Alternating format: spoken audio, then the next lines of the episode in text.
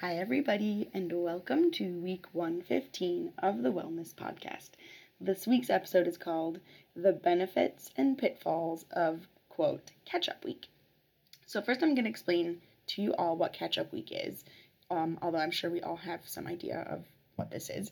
I'm going to talk about the benefits, the pitfalls, and then give you all an action item. Okay, so I started catch up weeks as a professor as a way to give my students some flexibility on turning in materials for my class, but also keep my own sanity since I, I had one semester where a student turned in work from like the third week of class on in week 16 and then i hated myself i hated my student whatever um, they hated me okay so now, three times during the semester, I offer catch up weeks. Um, so students have to turn in all the materials that they haven't turned in yet from the previous five weeks of the semester, and then after that date, the window closes, and then they can't turn any late work from earlier in the semester unless they talk to me about exceptions, like if they were super sick or something. It's been working pretty well for me um, so far for the past couple years, and I know that for students, as with me, things come up right? I get sick or have a conference, or my kids have random days off of school. Um, and the same for my students. They get sick, they have a big project due in another class, they have to take care of someone in their family or a friend, or their car gets stolen, whatever. It, you know, so many things happen. And knowing that they won't lose points or too many points um, helps them, like this ability to have a little bit of grace for people, I think is really important. I've talked about that before, but like a grace period, right? And time period where you can turn something in late, whatever it is, but then not like be super punished for it, I guess is a good way to say it. I think we all need a little bit more grace in our lives. Sometimes professors tell themselves that in the real world there's no such thing as late work, but this is just not true. Like in our jobs, we can get extensions on a deadline. We can, sometimes we just overestimate what we can get done in the amount of time we have, and we just have to catch up. Like this just happens. Granted, I, I appreciate that sometimes there are extensions or extensions are not available, but it's not unheard of for someone at work at any job to say, you know, I need an extra week for this thing, or a couple of days, or three more hours, whatever. Um, I'll catch up later is something I think we all tell ourselves from time to time.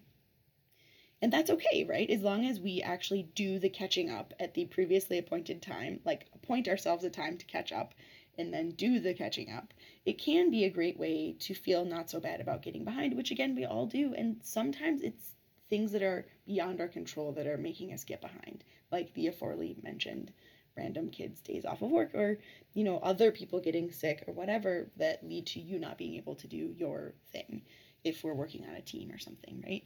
Um, and doing work in a big batch can be a good way to work and feel like you got a lot done, really like um, as Cathy Mazak, my my writing expert person who I love says, move the needle significantly on whatever project you're working on. It can help you. It can make you feel really good.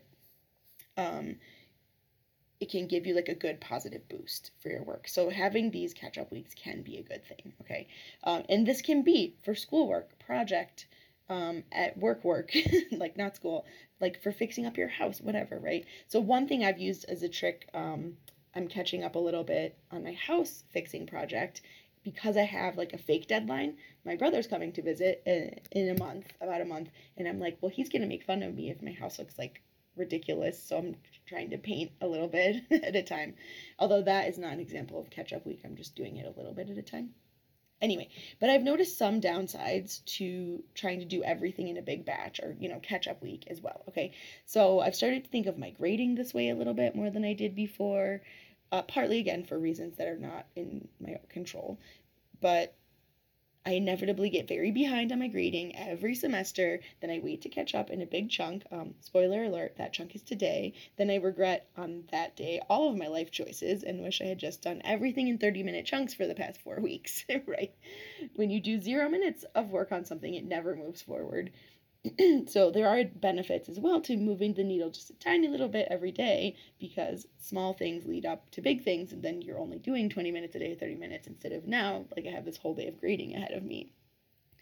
Um, also if i get sick or talk to too many people at my office or on campus or something comes up then there goes catch up week like where'd it go I never caught up, right? So, in general, I really like the time management practice of doing things a little at a time. But at the same time, like, again, we all get behind sometimes.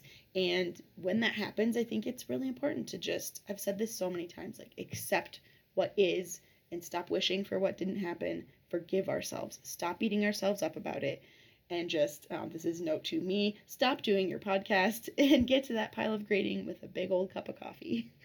And that is sometimes the answer to all your problems. Okay, on that note, I'm going to stop this podcast and get to my grading.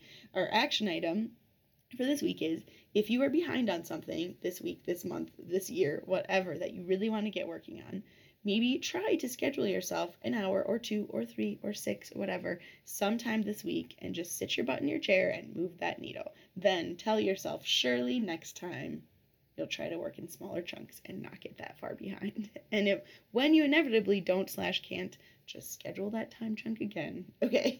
On that note, I am off to grade officially and have a wonderful week and thanks for listening.